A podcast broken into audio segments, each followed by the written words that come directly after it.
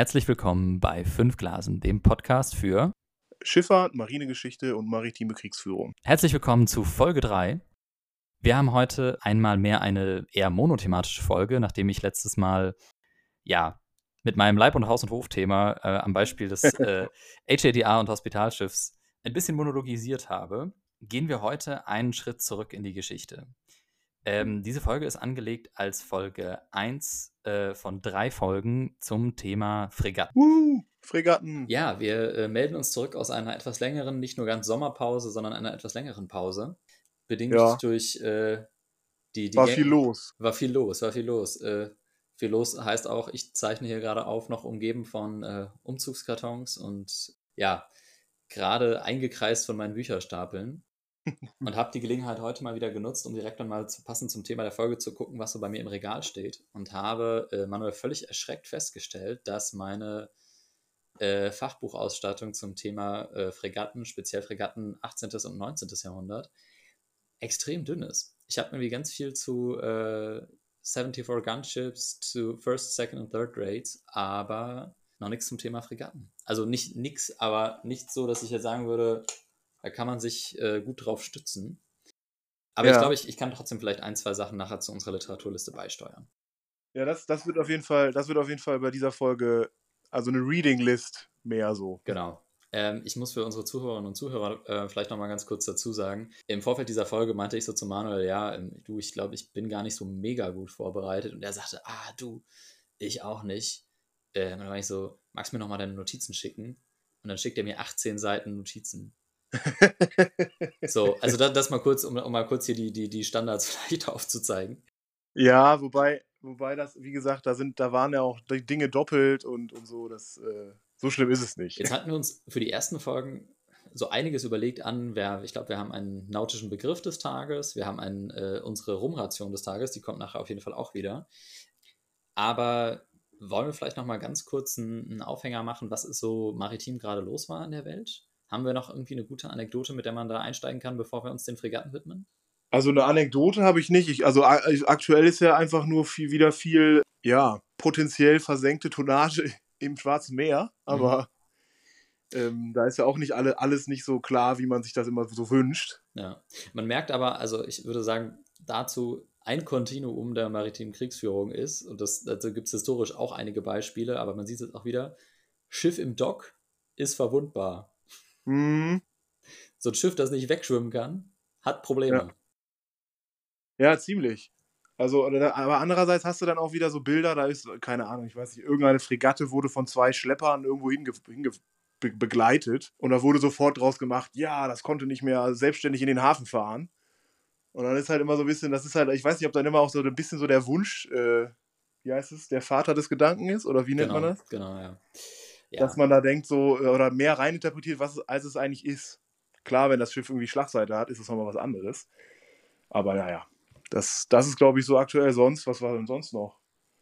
Maritime Konferenz hier, Mhm. in, hier nationale maritime Konferenz in ich war leider nicht da. Warst du da? Nee, äh, dafür spiele ich noch nicht bei den Oberen mit. Das, dafür musst du, glaube ich, ein paar, paar Stufen weiter oben mitspielen. So. ja. Vielleicht Zumindest wenn man das sich anguckt, wenn man sich anguckt, wer, was da, das war ja relativ, äh, na, wie heißt es? Hochkarätig besetzt. Ich weiß gar nicht. Ja, doch, auf jeden Fall. da, Auf jeden Fall. Also, Na, mal schauen, vielleicht daher- werden wir ja nächstes oder übernächstes Jahr als Fünf-Glasen-Podcast auch da eingeladen. ja, ja, genau. Dann machen wir eine Live- eine Live-Schalte. Große Träume muss man haben. ja, ja, genau. Guti, dann lass uns doch mal ähm, so ein bisschen einsteigen. Wir haben, ähm, haben ja gerade eben schon wieder äh, ganz im Sinne unseres Bildungsauftrags hier im Podcast mit äh, einigen Fachbegriffen um uns geschmissen. Und in der Vorbereitung und auch wenn wir das Thema noch weiter ausbreiten nachher und äh, mehr in die moderne Zeit kommen, stellen wir wieder fest, dieser Begriff Fregatte, der ist irgendwie gar nicht so fest definiert manchmal. Und er war, war es auch historisch lange nicht. Und es gibt so ein paar Bilder, die wir aber automatisch im Kopf haben, wenn wir an Fregatten denken. Und Manuel, willst du vielleicht mal kurz einsteigen mit, ähm, was, ist, was ist denn eigentlich eine Fregatte? Ja, das ist, äh, äh, kann ich gerne versuchen. Also die moderne Fregatte haben ja irgendwie alle im Kopf. So, keine Ahnung. Äh, zumindest die Marine, da sind die halt grau, haben vorne irgendwie eine Kanone drauf, diverse Flugkörpergeschichten. Ähm, aber im 18. oder im 17. Jahrhundert und auch noch davor, ja, da sah die Fregatte etwas anders aus, war aber trotzdem, hatte, sag ich mal, wenn man sich das so anschaut, relativ ähnliche Aufgaben zu dem, was heute eine Fregatte macht. Die Fregatte ist ja auch, ich sag mal, in allen Warfare-Areas irgendwie zumindest fähig, in, welchem, in welcher Ausprägung auch immer. Und das ist bei den Fregatten des 18. Jahrhunderts ähnlich. Also das, da gab es halt keine Warfare-Areas, da gab es halt nur Seekrieg in diversen Facetten. Und trotzdem hatte man da quasi ein, ich sag mal, hochseetüchtiges Schiff, was dazu geeignet war, halt weltweit eingesetzt zu werden was auch nicht beim, beim ersten Sturm direkt irgendwie in den Hafen einlaufen musste und halt relativ lange standfest, äh, Stand, ja, Standkraft, nee, nicht Standkraft, Standkraft ist was anderes. Standzeiten. Standzeiten hatte. genau, und damit aber dann trotzdem, die Fregatte, zumindest im 18. Jahrhundert, war immer so angelegt, sie war stark genug, um mit ihren ebenbürtigen Gegnern irgendwie es aufzunehmen und schnell genug, um, mit den Größ um vor den größeren wegzurennen. So, das ist immer so ein bisschen so das Bild. Aber wie, diese Fregatte, wie ich sie jetzt beschrieben habe, ist auch nochmal entstanden aus. Also da gibt es, sag ich mal, eine, einen kleinen Stammbaum, äh, wie wir da so hingekommen sind. Und ganz ja, früh gibt es schon diesen Begriff Fregatta aus dem eher Mittelmeer, aus dem, aus dem mediterranen Raum, dass zum Beispiel äh, in der Schlacht von Lepanto 1571 sollen Fregatten ähnliche Schiffe, also fa ähnliche Fahrzeuge dabei gewesen sein, aber da handelt, handelt es sich halt mehr um ja, schlanke Schiffe mit Riemen bestückt, also man konnte auch, wenn kein Wind war, mit den Riemen äh, sich fortbewegen und ja, ich sag mal ungedeckt. Ja, also das ist halt auch so eine, so eine Etymologie-Frage, so, ne? Und das, das, was bei Lepanto dann Fregatte hieß im damaligen Jargon, war im Prinzip mehr eine Galeere, oder? Ja, so in dem, eher in dem Dreh, Dreh so, ja. So, oder noch irgendwie Lateinerik? Wahrscheinlich. Ja. Ganz, also das Ding ist ja, es gibt ja auch äh, zum Beispiel, das ist, ich, da gibt es ja auch nochmal so, so Spezialitäten. Ja. Aber äh, Manuel, ganz kurz, wir müssen äh, an der Stelle noch einmal Sorry. ganz kurz erklären. Erstmal, ähm, das habe ich jetzt dummerweise reingeworfen, obwohl es eigentlich gerade nicht Thema ist. Was ist denn ein Lateinerik? Kannst du das in zwei Sätzen sagen? Lateinerik ist ein Schratsegel, sprich ein längsseits geführtes Segel oder längsschiffs geführtes Segel, was dreieckig ist. Und das Lateinersegel heißt Lateinersegel, weil es halt im lateinsprachigen Raum seine größte Verbreitung hat. Oder ich sag mal, alle Mittelmeerschiffe, die nicht gerade irgendwie eine Mischform aus nordeuropäisch und Mittelmeer sind, haben irgendwie ein Lateinersegel. Von, ich weiß gar nicht, ist schon seit der Antike. Ja, genau. Und die Lateinersegel waren häufig als äh, achteres äh, Stabilisierungssegel auch bei größeren Schiffen äh, noch verbreitet, äh, also auch noch weit ins 18. Jahrhundert hinein, wurden dann aber später abgelöst äh, durch Gaffelsegel. Das, was ja. man ähm, heute auch noch auf Traditionsschiffen, die man so auch im norddeutschen Raum immer noch wieder sieht, ne, auf, sei es Hamburger Hafengeburtstag, Kieler Woche, auf entsprechenden Events oder wenn man sich die privat damit beschäftigt, da hat, hat man halt häufig am achteren Mast äh, eine Gaffel, das kann ich übrigens, äh, kurzer, ja. kurzer Einwurf, ja. äh, wurde so gegen 1745 eingeführt. Das Gaffelsegel? Ja, genau, das war, äh, dieser Umbruch war äh, ich, so im Mitte des 18. Jahrhunderts, 1745, wo dann aus dem Lateinersegel am Besanmast mehr ein Gaffelsegel wurde und mhm. vorne, sag ich mal, dieser Teil der Route äh, ja, weggespart wurde. Ja, genau. Und da hat, ab dem Moment arbeitete man halt tendenziell mit einem, ja, es ist ja de facto ein viereckiges, aber halt ein nicht, äh, ein unsymmetrisch viereckiges irgendwie äh, Gaffelsegel. Genau, aber zurück zu den Fregatten. Äh, Mittelmeerraum, Lepanto, früherer Galeeren, ähnlicher Typ. Aber das ist ja nicht das, was wir im, eigentlich im Kopf haben, wenn wir das Wort Fregatte hören. Nee, genau. Voll nicht. Was kam dann? Ja, das ist irgendwie so ein bisschen, ich habe es nicht so ganz, also ich habe es auch nicht so ganz äh, zurückverfolgen können. Ich habe irgendwie was gelesen von genuesischen Kaufleuten, die mit ihren Schiffen nach in die Niederlande gefahren sind und da dann diesen Begriff Fregatte irgendwie mitgebracht haben, so ein bisschen so nach dem Motto. Und ähm, ja, in dem Sinne die Fregatte, wie wir sie oder wie man sie jetzt auch so ja, aus so maritimen, marinehistorischen Romanen kennt, hier HMS Surprise und wie sie alle heißen, die sind dann quasi im Laufe des 17 18. Jahrhundert entstanden aus ja, holländischen Schiffen, der Fleute oder der, dem Pinass-Schiff, die, sag ich mal so, die, die Vorstufe zu einer Fregatte waren. Also man hat halt ein relativ okay bewaffnetes Schiff, also okay bewaffnet in Form von, es ist kein Schlachtschiff, auch schon mit drei Masten, zumindest beim Pinass-Schiff äh, waren das meistens drei Masten, die dann so ja, den Vorfahren der klassischen Fregatte äh, darstellen. Jetzt habe ich den Faden verloren. Aber andere, ja. ich wollte noch einen kurzen Einwurf machen. Warum sind wir auf diese Folge gekommen? Warum, wollen wir eine, warum haben wir eine Fregattenfolge ge geplant? Warum haben wir drei Fregattenfolgen geplant? Ja, das ist nochmal eine ganz andere Frage. Aber äh, die eigentliche, der, der, der, ich sag mal, der, der Zünd, die Zündung dieser Idee war ja, äh, ja, basierend quasi auf, auf dem, auf dem Viralgehen von einem deutschen Fregattenentwurf. War das richtig? Mhm. Erinnere ich mich? Die, Ja, ja, ich glaube, Ja, das ist, ähm, das war, glaube ich, dieser ThyssenKrupp äh, Marine Systems Entwurf A400, der dann irgendwie von, äh, wie heißt er, Frigate Riley bei Twitter zum Meme äh, auserkoren wurde. liebe Grüße an dieser Stelle. Ja, genau. Dass wir das nochmal geklärt haben, wo eigentlich, also klar kann man auch drei, drei, drei Folgen über Fregatten machen, ohne dass man äh, eine, einen Aufhänger dafür braucht. Ja, man braucht, braucht man keinen Aber- für, ne? Aber ähm, Genau, so haben wir zumindest einen, einen triftigen gehabt. Ähm, aber genau, also für die Leute, die die, ähm, die, die äh, Twitter-Eskapade da nicht mitverfolgt haben, vielleicht noch ganz kurz zur Erklärung. Dieser Fregattenentwurf von äh, ThyssenKrupp Marine System, auch TKMS äh, genannt, ist, ähm, hat dahingehend Aufmerksamkeit erzeugt, dass es halt äh, ein ja, sehr potenter, ein sehr, also ein sehr großes Schiff, das auch entsprechend bewaffnet werden sollte, gezeigt hat, was eigentlich assoziiert werden würde mit einer, heute mit einer größeren Typschiffklasse. Und das geht so ein bisschen in die Richtung, dass man in Deutschland äh, Schiffe, also die deutsche Marine Schiffe als Fregatten bezeichnet, die teilweise in anderen Marinen bei äquivalenter Größe und Ausstattung äh, mit anderen Bezeichnungen laufen. Und daraus entwickelte sich dann so der Witz, dass egal wie groß oder schwer bewaffnet das Schiff ist, in Deutschland ist es eine Fregatte. Ja.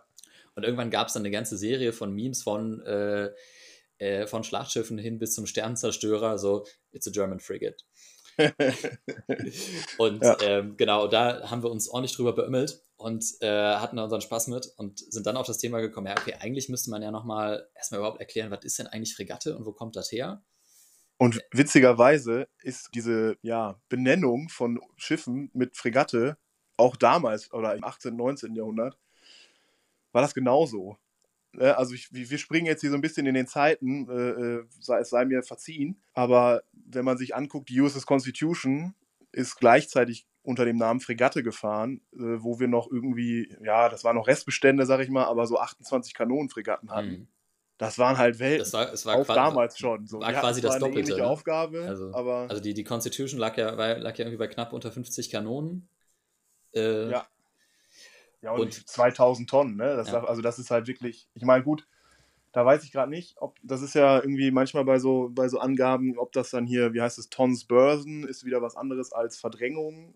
Aber ich glaube, es ist in dem Fall sind es 2000 Tonnen Verdrängung. Ich glaube, das können wir so stehen lassen. Also die, ich glaube, die, die, die Tonnen müssen, Tonnage-Klassifizierung müssen wir an der Stelle, glaube ich, nicht unterdifferenzieren. Etwa nicht? Da machen wir eine andere Folge, da machen wir eine eigene Folge drüber. Da geht es dann um Bruttoregisterzahl, Tons, Börsen und wie sie alle heißen. Ja. Ent entweder gewinnen wir damit ganz viele Hörer oder alle, die wir bis dahin aufgebaut haben, verlieren wir dann mit der Folge. Ich vermute letzteres. Aber genau, wir waren stehen geblieben. Genuesische Kaufleute äh, und Schiffer in den Niederlanden. Ähm, ein, ja, der Prototyp der Fregatte wird geboren.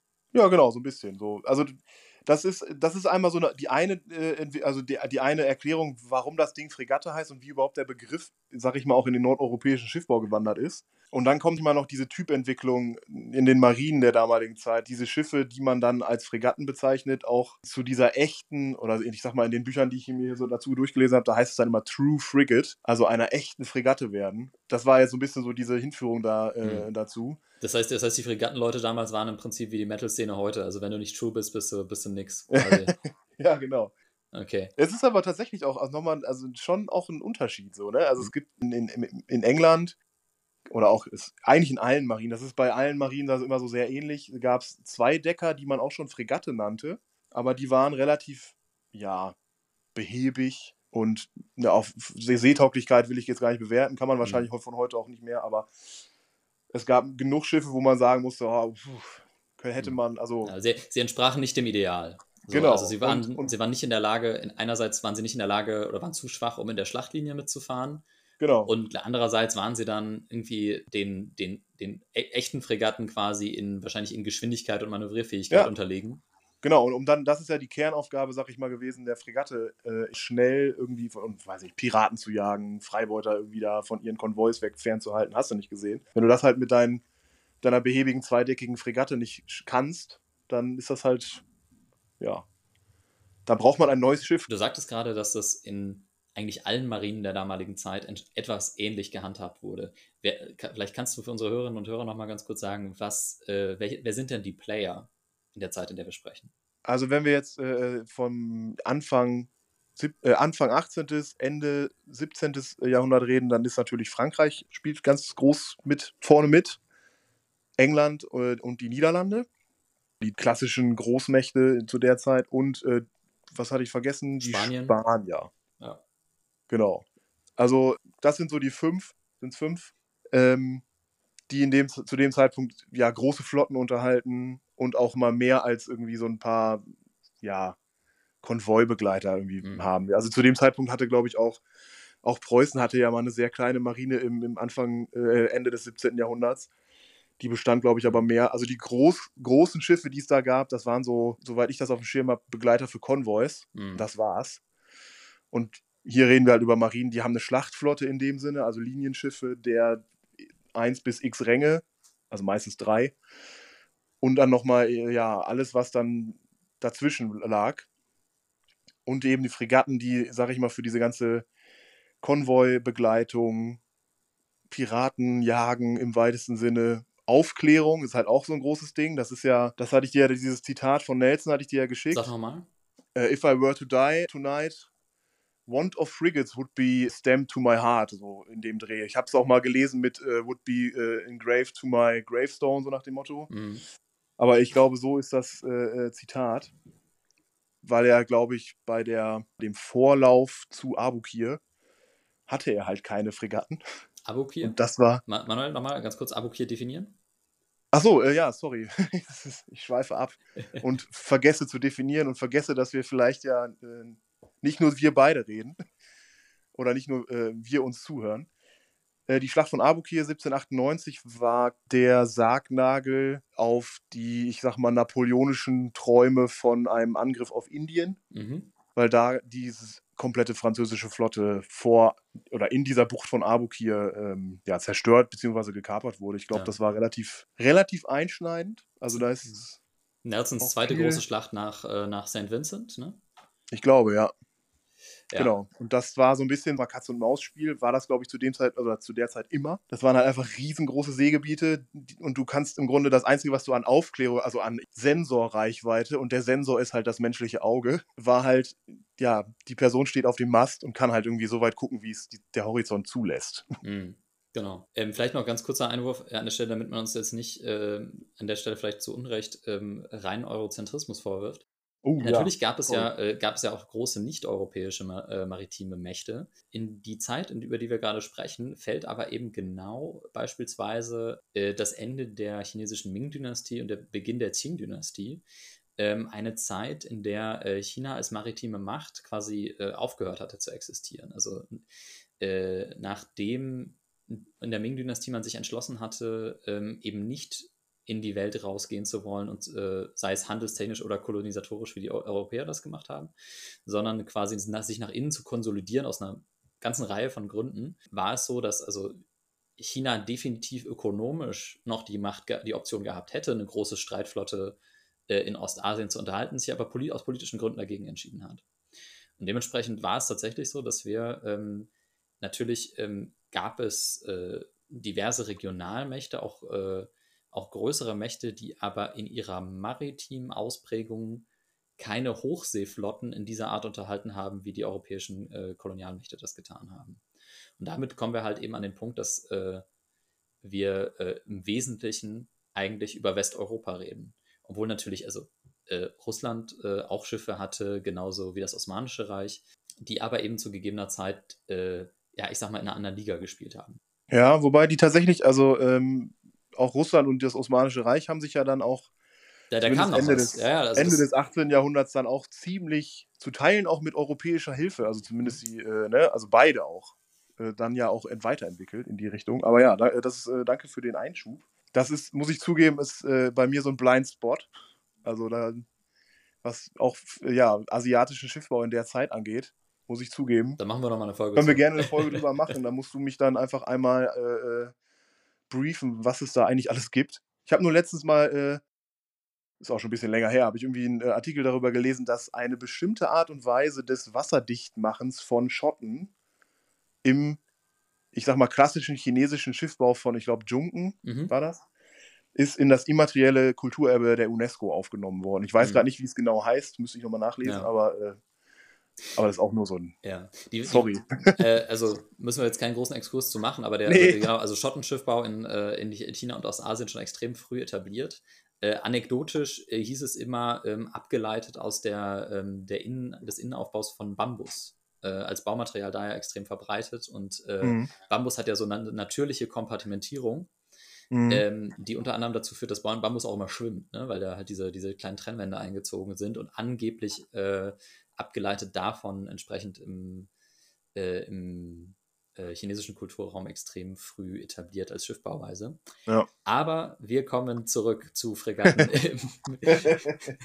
wir waren, äh, also nachdem wir kurz darüber gesprochen hatten, dass das Lateiner-Segel, ähm, du sagtest 1745, Mitte 18. Jahrhundert, abgelöst wurde, würde ich, glaube ich, kann man sagen, dass in der zweiten Hälfte des 18. Jahrhunderts die Fregatten die Form gefunden haben, ähm, die wir im Prinzip bis heute als äh, typisch äh, dann auch für die nächsten 50 bis 100 Jahre da begreifen. Ja. Ähm, wir haben ein, ein Vollschiff, also ein Schiff mit drei Masten, drei ragetagelten Masten, ja. ähm, mit in der Regel einer Hauptbatterie Artillerie, Ja. äh, also einem Geschützdeck. In der. Regel, wie gesagt, es äh, hat, hat Ausnahmen gegeben, aber wir, wir reden jetzt so ein bisschen vom Idealbild. ja. Ähm, der True Frigate. ja.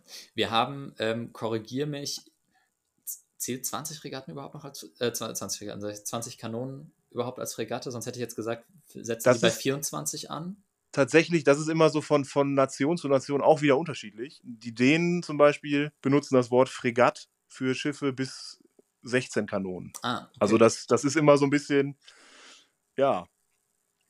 Es ist halt ein Hm. weites Feld, ein weiter Begriff äh, und der wird ents entsprechend benutzt. So, ne? Das ist tatsächlich, äh, die, ich weiß nicht, ähm, es gibt auch so, so, so Spezialitäten wie die Elbzoll-Fregatten, das waren zum Teil nicht mal mehr Fregatten, oder die Donau-Fregatten, die waren brickgetakelt und hatten aber irgendwie 40 Kanonen. Also das war immer, es ist so ein sehr, ja, unklar, eigentlich unklarer Begriff, wenn man ehrlich ist. Ja.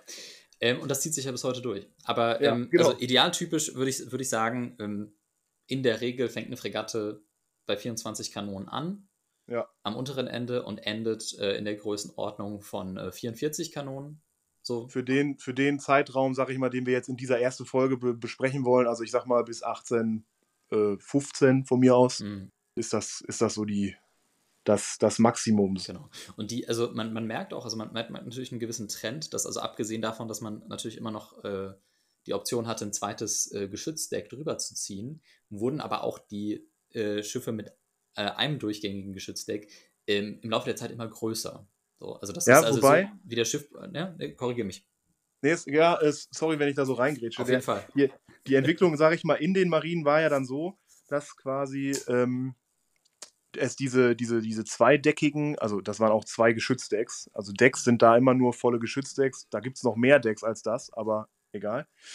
Also diese zweideckigen Fregatten, die es ja schon gab, hatten halt neben, die, neben ihrer, ich sag mal, Größe und vielleicht auch nicht so äh, ausgeprägten Geschwindigkeit das Problem, dass diese untere Batterie zu nah an der, an der Wasserlinie war.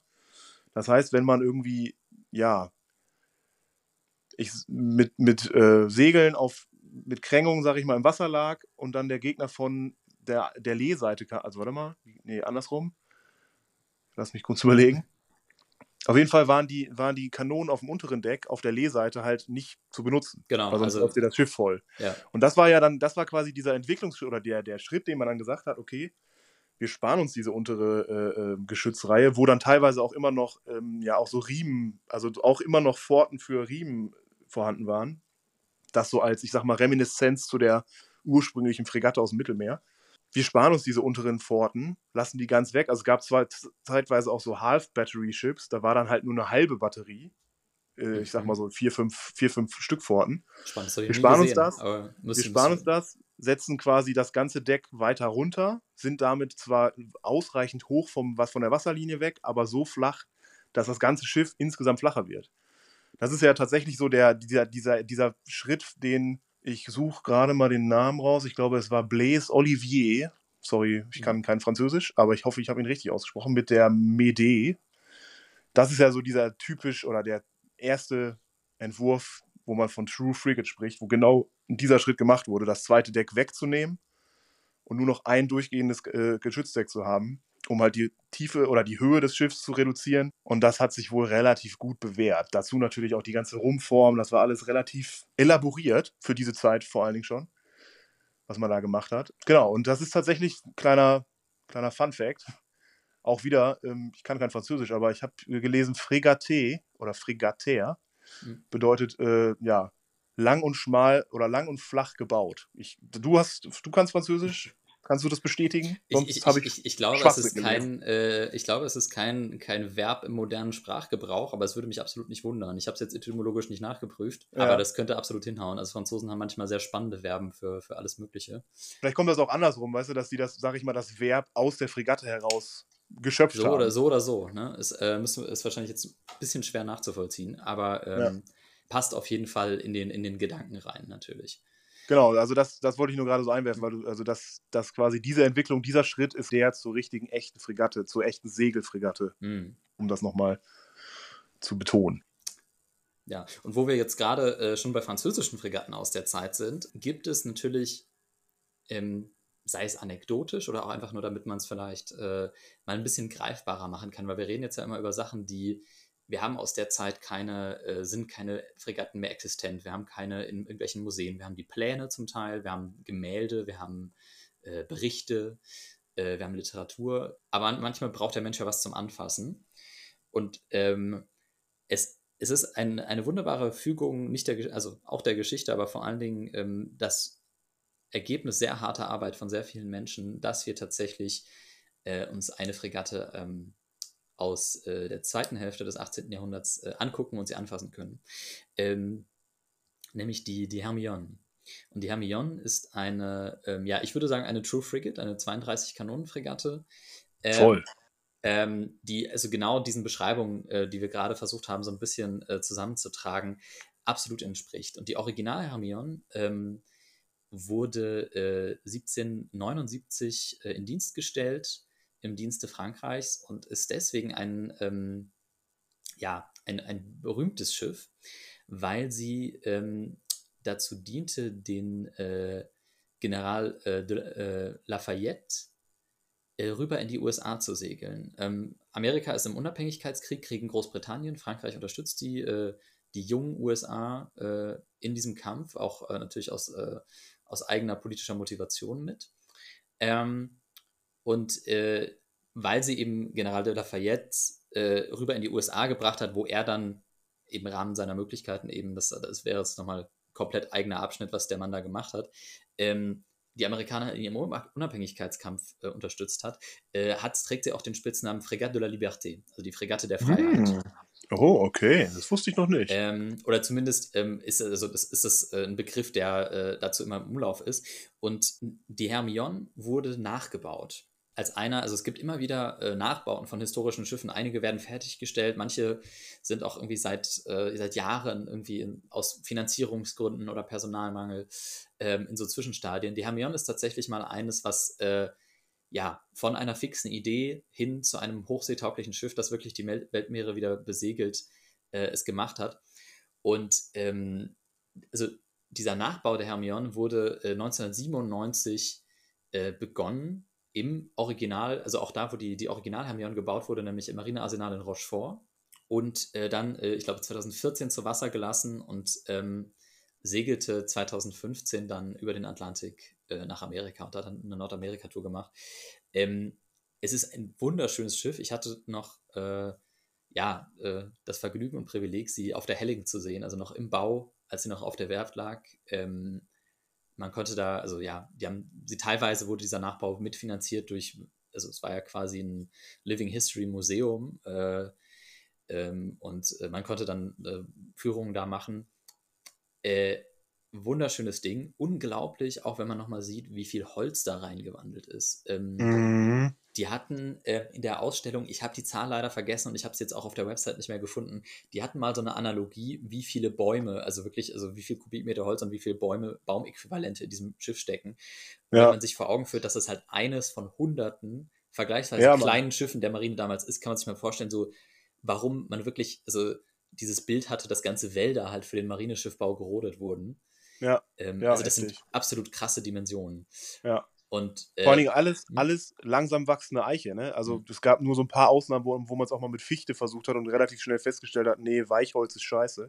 Ja, nee, also für Schiffbau, also das ist, das ist also alles extrem massiv, weil es, weil es ja diese, ja, den, den Naturgewalten des Meeres letztlich standhalten muss und nicht kurz, sondern immer über Jahre oder Jahrzehnte dieser Belastung auch äh, immer wieder standhalten muss. Und da ist äh, ja Eiche immer das äh, Holz der Wahl gewesen. Ähm, ich kann noch dazu sagen, ich habe ähm, ich bin an Bord, ich war an Bord, wann war das? Wenn 2014 zu Wasser gelassen war, wurde ich glaube 2012. Ich kann äh, mich sogar erinnern, hast du mir eine Karte geschickt. Ja. Das weiß ich noch. so, lange, so lange reden wir schon über den Quatsch. Wo wir, wo wir gerade schon bei anekdotisch sind. und ähm, ich habe den, da waren sie gerade schon, also hatten sie schon irgendwie die Zwischendecks kalfatert. Ähm, also äh, mit Teer und äh, ähm, Werk, also äh, Tau, ja, dünnen Taustücken, äh, die dann nochmal inter und äh, Öle getränkt sind, äh, abgedichtet. Ähm, und ich habe da, hab da nicht ge drauf gearbeitet. Ich bin einfach nur durchgelaufen. Ich habe noch nicht mal, also ein bisschen was angefasst habe ich natürlich, aber ähm, mich da jetzt nicht rumgewälzt. Aber ich habe den Geruch von, also diesen Geruch von, also Eiche, Teer, Hüsing. Ähm, ich habe den, ich glaube, eine Woche nicht aus den Klamotten rausbekommen. Auch noch einmal waschen war der noch da. Also das war wirklich, das ist ein, ähm, und der Hanf, also dieses, also dieses, der Geruch von äh, Hanftauwerk. Ne? Also heute, die meisten mhm. Schiffe fahren ja mit Synthetiktauwerk, das hat keinen Eigengeruch mehr. Mhm. Aber wer mhm. mal in einer, in einer Seilerei war oder mal auf einem Schiff, was wirklich noch mit Hanftauwerk fährt, merkt, also das ist ein, äh, sagt man so schon, ein olfaktorisches Erlebnis. Ähm, äh, auch einfach nur diesen, ähm, diesen Geruch wirklich äh, äh, präsent zu haben, nochmal unabhängig jetzt von Farben und, und Ölen und noch ein paar anderen Geschichten. Aber ja, also war, ähm, war ganz fantastisch. Ich habe mir immer noch mal gewünscht, vielleicht mal, äh, äh, mal einen Turn auf der Hermione zu fahren. Ähm, es hat sich bis jetzt noch nicht materialisiert. Aber die machen auch das, also ähnlich wie ähm, auch im deutschen Raum ja, äh, diverse Traditionssegler unterwegs sind, die auch äh, Trainees mitnehmen, macht die Hermione das auch. Die haben aber ein bisschen anderes System. Also man muss sich da irgendwie vorab bewerben und dann gibt es äh, quasi so ein, äh, ja, ein Trockentraining. Also man nimmt, die nehmen einen einfach nicht so auf Goodwill mit, ja. Ähm, sondern man muss dann irgendwie noch so eine Art Vorbereitungskurs machen, bevor man dann an Bord darf und muss dann für eine bestimmte Zeit an Bord bleiben. Die sind ja. aber, ähm, ich kann, kann ich ehrlicherweise auch verstehen, weil ich habe mal ein bisschen gesehen, auch wie die fahren. Es ist halt ein Nachbau von einem historischen Schiff mhm. mit so gut wie kein Modernisierung. Also sie haben, auch weil es Vorschrift ist und weil es auch einfach verantwortungsvoll ist, natürlich ähm, unten eine kleine Maschine reingebaut, damit sie halt auch bei Schwersee äh, in der Lage sind, einen Motor anzuwerfen und äh, äh, Motorfahrt zu machen. Ja. Ähm, aber ansonsten, also die, äh, die Trainees da äh, pennen auch alle in der Hängematte. Also das ist noch richtig ja, okay. Hängemattendeck. Ne? Heftig. Was, was, was halt wirklich ja. nochmal was anderes ist als so, ich ja, sag mal, voll. eine gemütliche, moderne Koje. Ja, und halt auch, also was halt so Arbeitssicherheit angeht und oder ne, so, solche, solche Fragen, das ist ja. Genau, also die gehen natürlich auch mit einem Klettergurt ins Rig, so, ne? Ähm, mhm. Äh, aber trotzdem ist ein Rig, also ein historisch akkurates Rig, ähm, von damals nochmal äh, was anderes als jetzt ein modernes Segelschulschiff-Rig. Die sind nah, ja. bei, die sind nah beieinander, aber da gibt es noch so ein paar Unterschiede und äh, da muss, habe ich also, äh, ja, äh, extrem Respekt vor allen Leuten, die halt wirklich äh, noch mit so, also einem historisch korrekten Nachbau so fahren, aber eben auch mit dem Rig und den, äh, den Gefahren, die damit einhergehen. Ja, heftig, echt. Haben die eigentlich, weißt du, ob die irgendwie so, so moderne Rettungsmittel haben? Ja, wahrscheinlich. Müssen, das müssen, müssen sie wahrscheinlich. Müssen ne? sie. Die sind halt, ähm, wie gesagt, ich habe es ja, also in dem Baustadium, da wo ich sie gesehen habe, natürlich noch nicht, aber ich gehe mal davon ja. aus, dass die, äh, du hast ja Deckskisten und alles Mögliche. Äh, mhm. und ich gehe mal davon aus, dass sie die so gut wie möglich, also die, die verstaubar sind, äh, ja. so gut wie möglich, ne, in irgendwie in irgendwelchen, also auch historisch korrekten Schaps und Fächern genau äh, untergebracht sind. Aber na klar, natürlich haben die eine, also äh, müssen ja. sie auch vorschriftstechnisch, aber da, so Rettungsinseln und Überlebensanzüge und die ganze und also ähm, ja. da wäre, also wärst du verrückt, wenn du da äh, so ein, also es gab ja mal, äh, vielleicht müsste man das anek anekdotisch kurz einwerfen, es, äh, vor ein paar Jahren den tragischen Fall der, ähm, der Bounty.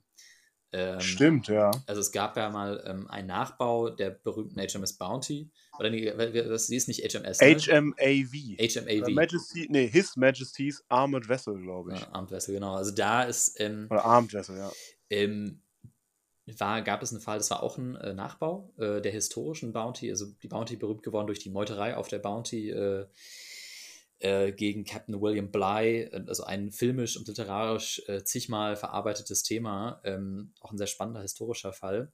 Die Bounty war keine Fregatte, aber ähm, Kommt drauf an, wie du fragst.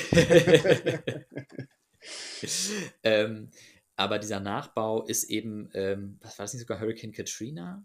also bei einem, einem der großen Hurricanes ähm, Anfang der 2010er ist ja. sie gesunken ähm, im Sturm. Also ähm, und da war es nämlich eben so, dass der, also sie auch, ich glaube, vorher schon in, in einem nicht, nicht guten Zustand war.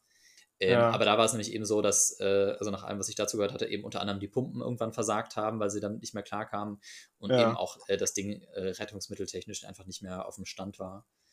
Ähm, und das ist was, äh, also das hat viele Leute in der Szene extrem betroffen gemacht, äh, die Menschenleben, die da verloren wurden bei diesem Untergang. Äh, ich glaube, da wurden auch, ja, also ich, ich nenne es jetzt die Szene, ne? es, ist ein, es ist ein sehr abstrakter Begriff für äh, die Leute, die in dieser Bubble von historischen Schiffsbauten unterwegs sind, die sich ja, also viele kennen sich da, aber natürlich auch nicht alle. Mhm. Ähm, äh, aber äh, ich glaube, das war ein Mahn, also ein Mahnmal, nicht, wie sagt man das, eine Mahnung an alle Leute, die da äh, in dem Bereich unterwegs sind, äh, eben adäquat vorzusorgen, verantwortungsvoll umzugehen mit den Schiffen, mit den mhm. Rettungsmitteln und da eben nicht unvorbereitet auch irgendwo reinzugehen. Ja. Voll. Ja. Ähm, zu der Hermione aber noch ganz kurz. Ähm, ja. Ich hatte äh, 2021 äh, das große Vergnügen, mit ähm, der Dagmar Ahn von Arvid Fuchs von äh, Kiel bis Island zu segeln. Und mit an Bord war äh, Simon, und Simon war ist ein erfahrener äh, Zimmermann, Zimmermannsmeister, der äh, selber auch, also unter anderem auch auf anderen Schiffen noch mitfährt, regelmäßig. Ähm, als Bootsmann häufig, extrem erfahrener Handwerker, extrem äh, begabt. Ähm, und Simon war äh, tatsächlich, äh, als er auf der Walz war, ähm, wollte er auf, an der Hermione mitbauen und ist dann in guter Zimmermannsmanier da über weite Etappen nach Rochefort gereist. Und dann hat er mir morgens mal auf der Wache, man hat ja mal ein bisschen Zeit zu schnacken, auch mal Zeit zu schweigen auf der Wache, aber dann hat er mir eine Geschichte erzählt, ähm, er zu der Hermione gekommen ist und äh, die hat er jetzt auch nochmal für unsere Hörerinnen und Hörer aufgenommen. Die Hermione und meine Geschichte. Ich bin der Simon und vom Beruf bin ich Zimmermann. Ich baue also Häuser aus Holz. Aber eigentlich wollte ich Schiffe aus Holz bauen. Und deshalb habe ich mich, als ich auf der Walz war, auf der traditionellen Wanderschaft, auf den Weg gemacht nach Frankreich, an die Küste, wo so ein altes Segelschiff gebaut wurde, in Rochefort. Ich habe mich also auf den Weg gemacht, bin quer durch Frankreich und endlich in Rochefort angekommen, meinen Daumen wieder rausgehalten und der erste, der mich mitgenommen hat, ähm, hatte ein paar alte Türen im Kofferraum und mein bisschen Französisch gut genug verstanden, um mich zur Werft zu bringen. Ich wollte ja ursprünglich Schiffszimmermann werden und schöne Segelschiffe aus Holz bauen, die dann segeln und dann auch wieder reparieren. Aber die Ausbildung wurde in Deutschland eingestellt und so habe ich meinen Weg halt anders gefunden, um an solchen schönen Schiffen mitzubauen. Ich war jetzt also die letzten Meter auf dem Weg zum Ziel, dem Schiff, und voll motiviert, mein Können zu geben und selber dabei noch was zu lernen und Teil von der tollen Geschichte von dem schönen Schiff zu werden. Und ich war auch ganz gespannt, wie weit der Baufortschritt, Baufortschritt an dem Schiff schon war. Ich wusste nämlich gar nicht Bescheid, wie, wie weit die waren. An der Pforte hat man uns dann reingelassen ich habe auch nicht verstanden, was der denen erzählt hat. Mein Französisch war, ich konnte ja kaum Französisch. Am Büro haben sie dann gesagt, c'est fini. Das habe ich verstanden. Es ist fertig. Da haben die also 17 Jahre an dem schönen Schiff gebaut und ich komme gerade am letzten Tag zum Feierabend. Es war Freitag, 18 Uhr. La vie est dure, hat mein Fahrer gesagt. Das Leben ist hart. Und mich nach Hause mitgenommen. Er hatte ein sehr schönes, sehr altes Haus aus dem 14. Jahrhundert. Außerdem war er Schreiner und spezialisiert auf Möbel aus dem 16. oder 17. Jahrhundert. Und gerade hat er an einem Tisch und Stühle gebaut für so ein altes Segelschiff aus dem 18. Jahrhundert. Ich durfte ihm dabei helfen, also den Kapitänstisch und die Stühle für die Hermieren zu bauen. Und so wurde ich doch noch Teil der Geschichte. Oh, das ist geil. Nicht schlecht. Also war sie doch noch nicht ganz fertig. Nicht ganz, nicht ganz. Ja, ja, mega. Ja, das ist, schon, das ist schon heftig, wenn du da auch noch hinreist. Wirklich auch in der Form, wie halt äh, Leute äh, auf der Walz reisen. Ähm, und dann da zumindest noch einen Teil hinzu beitragen kannst. Ne? Ja, also ich glaube auch, also an diesen, also an diesen Dingern mitgearbeitet zu haben, ne, das ist natürlich für manche Leute ist ein Hobby, für manche ist es eine Leidenschaft, für viele war das natürlich jetzt auch Arbeit über Jahrzehnte, also ja, also, ja über ja, fast 20 Jahre und äh, natürlich jetzt auch noch ein Stück weit weiter, weil so ein Schiff muss natürlich auch unterhalten werden, muss immer wieder repariert werden. Das heißt, also ich glaube, ein Teil der Leute, die da auch mitgearbeitet haben, werden da auch ja, das, äh, das nicht zum letzten Mal gesehen haben. Ja, aber äh, wo wir gerade waren bei äh, zünftig getrunken und zünftig gegessen an Kapitänstischen. das passt. Was hast du im Glas? äh, noch nichts, aber warte mal, ich muss mal hier ganz kurz. Ich mache kurz den, vielleicht hört man das. Ich mache äh, kurz nebenbei. Achso, jetzt habe ich in, dein, in deinen Korken gequatscht.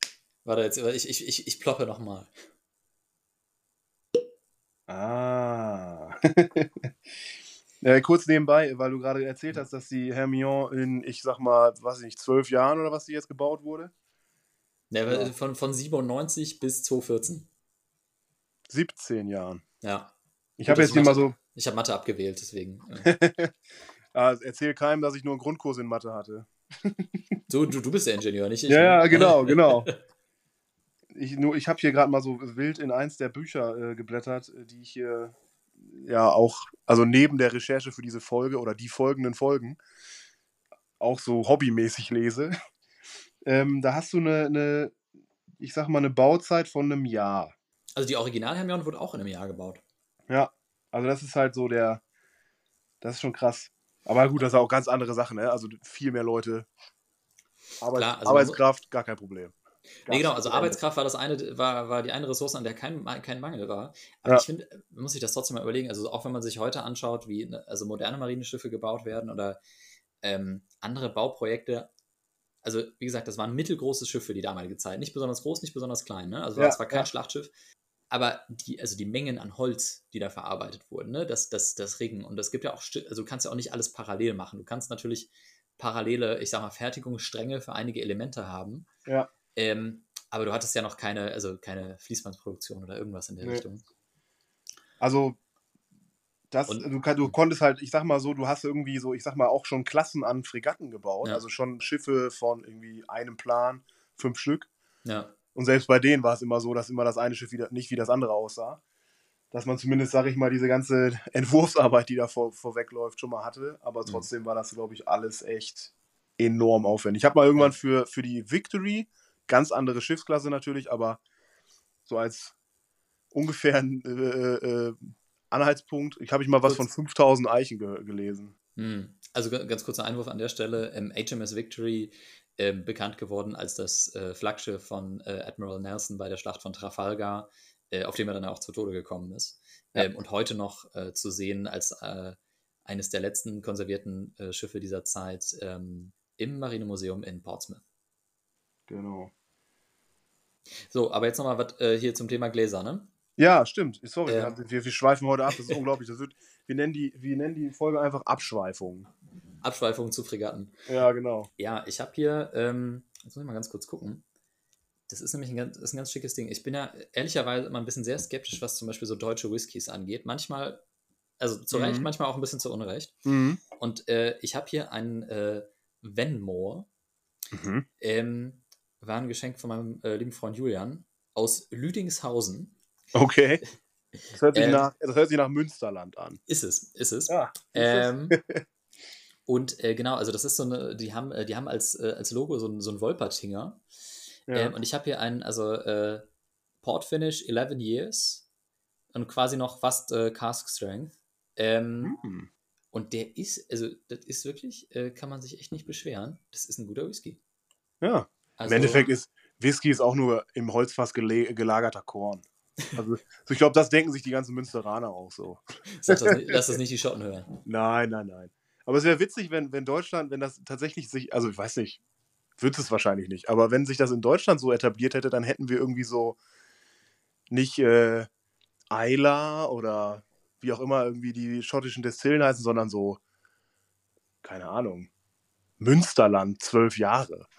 Oder was, was gibt es sonst noch so für, für, für Ortschaften da? Osnabrück, acht. Ja, ich hatte letztens Ja. tatsächlich auch. Äh, wir waren irgendwie essen und ähm, das war so eine, ja, also von außen sah es aus wie eine Bauernkarte so ein bisschen, aber äh, das Essen war sehr lecker und die hatten auch so, kann sogar sein, dass das aus der gleichen, aus der gleichen Ecke kam, auf jeden Fall auch so Münsterländer Ecke, ähm, auch einen gelagerten Korn quasi. Hm. Der war auch tatsächlich gut trinkbar. Ja. So, jetzt sind wir aber Also- wirklich äh, reichlich abgeschwuft. Ja. Ha- Hast du eigentlich was bei dir gerade im Glas oder ist das, ähm, ist da irgendwie noch was Erwähnenswertes? Nee, nichts Erwähnenswertes. Also Okay. nichts. Leider äh, bin ich heute Abend ohne. Beim nächsten, bei der nächsten Folge bin ich wieder mit. Gesünder ist es. Ja. Right. Nicht, dass wir äh, wie die, wie die, ähm, die Matrosen in dem Video aus unserer ersten Folge Hm. so einen leichten, so einen leichten Lalla äh, mitbringen die ganze Zeit. Das wäre, ähm, ist die Frage, wäre das dem Podcast zu oder abträglich? Ich weiß es nicht. Wir können natürlich auch mal, wir können ja den, wir können ja den Feldversuch mal wagen und uns mal richtig einen reinstellen und dann mal eine Folge aufnehmen. Also was wahrscheinlich nochmal wirklich ein, ein Format wäre, was ich mir vorstellen könnte. Das ist unglaublich, also ich glaube, sehr riskant, aber so ein Trinkspiel mit Master und Commander? So ein Haben wir den gleichen Gedanken zufällig? fast, Ah, fast. okay. Ich, ich, ich wollte jetzt sagen, ähm, Captain's Dinner ähm, mit äh, quasi Gästen oder so, dann laden wir uns irgendwie noch zwei, drei Leute ein Ja. und machen dann so ein, ähm, und aber mit den Mengen, die damals getrunken wurden. Oh, so, oi, weißt oi, du, so, so, äh, so Portwein äh, quasi bis die Kisten leer sind. Ja, so flaschenweise. Also nie, äh, genau, also rech- rechnest das dann irgendwann in Flaschen, nicht in Gläsern. ja, ja. Ähm, riskant, aber ähm, man könnte das ja auch als experimentelle Archäologie verkaufen. ja, ja, genau. Wir ziehen uns noch bunte Klamotten dazu an, schön so wollenes Tuch und dann passt das. Ja, wollen wir zurück äh, äh, zu, zu den Fregatten. Ähm, Hm. Ja, du hast gerade Master and Commander gesagt, vielleicht ist das ein ganz guter Aufhänger. Dann, ich glaube, ähm, also die Hermione ist jetzt unter, unter Liebhaberinnen und Liebhabern, glaube ich, äh, schon durchaus auch nicht unbekannt. ja. Aber ähm, Master and Commander war ja äh, jetzt für die breite Masse der Film, der äh, so das Leben auf einer Fregatte äh, Anfang des 19. Jahrhunderts überhaupt erstmal so, ich sag mal, greifbar gemacht hat. Ne? Also Ja, wir, haben, wir hatten Flug, also, ne, die meisten Leute haben Flugzeug Karibik gesehen und tatsächlich sind die meisten äh, Piratenschiffe auch entweder Fregatten oder Fregatten ähnlich, bis es dann Ja. irgendwann ab Teil 3 komplett ab, äh, absurd wird. Wie sie durch die aber- Luft fliegen, so. aber ähm, genau, aber also die, die, die HMS Surprise, äh, also aus der literarischen Serie von Patrick O'Brien, äh, im Film dargestellt durch den äh, Fregattennachbau HMS Rose, unter dem sie normalerweise läuft. Ja, ist schon so ein bisschen mit, äh, würde ich sagen, das Ideal einer britischen Fregatte ihrer Zeit, oder? Ja, wobei, also äh, äh, für Ist die. das ich sag 32 mal, Kanonen? Nee, 28. Ist Für, die 28. napoleonische, für die napoleonischen Kriege dann auch, wenn man sie, sag ich mal, rechnet ab 1802 nach dem Friede von, Frieden von Amiens, ist sie fast schon zu, also klein tatsächlich, also mit ihren 28 Kanonen. Ähm, aber für die, für die Phase so, äh, ähm, ja, Revolutionskriege, glaube ich, ist das so ein, ein typischer Vertreter. Ja, man, vielleicht muss man an der Stelle kurz ein, einordnen. Der Plot von äh, Master and Commander ist ja eine, eine Synthese eigentlich aus mehreren Büchern, aus der, äh, also von insgesamt 20 äh, aus der ähm, Master and Commander Serie von Patrick O'Brien. Ja. Und äh, da wurden ein paar Plots vermischt und man hat dann äh, aus Marketinggründen in Hollywood gesagt, eigentlich war ähm, nämlich der, äh, der Gegner, der, der Surprise in äh, diesem Handlungsfeld, in dem sie sich da bewegt, äh, also um Kap Horn und dann in den Pazifik rein, ähm, war ja eigentlich äh, ein amerikanisches Schiff. Ja. Was in dem, also Kommt nicht genau. so gut. Und die Amerikaner sind aber ja in der Regel in, in cineastischen Gesichtspunkten selber unglaublich ungern die Bösen. Und dann hat man davon, ist man davon ausgegangen, dass sich ein Film mit einem amerikanischen Antagonisten in Hollywood einfach nicht so gut verkauft. Und weil wir ja, das ist ja durchaus noch passend, im, im Zeitrahmen der Napoleonischen Kriege waren, hat man einfach gesagt, okay, dann machen wir eine französische Fregatte draus. Ja. Was Und ich sag mal so, ich sag mal so, ist, also auch die Franzosen, auch die Franzosen hatten solche super heavy Frigates, wie die Constitution eine war. Von daher passt schon. Kann man schon so hinnehmen. Ja. Aber also dieser, dieser Film ist ja eigentlich eine ganz, eine, also für uns jetzt gerade extrem zweckmäßig, weil er aufgebaut ist um einen äh, Kampf zwischen äh, letztlich zwei, äh, zwei, zwischen zwei Fregatten, die aber Mhm. jeweils unterschiedliche Stadien der, der Fregattenentwicklung darstellen. Ne? Also wir hatten jetzt Mhm. vorhin, also man könnte fast so eine Linie ziehen. Also die Hermione war für ihre Zeit schon eher eine schwere, also eine mittelschwere Fregatte, so mit, mit äh, 32 Kanonen. Mhm. Ähm, also schon durchaus ausgewachsen. Ja. Ähm, die Surprise war dann ähm, eine eher, ein eher kleineres Schiff ihrer Klasse, aber durchaus noch üblich in die, äh, bis in die 1800er rein.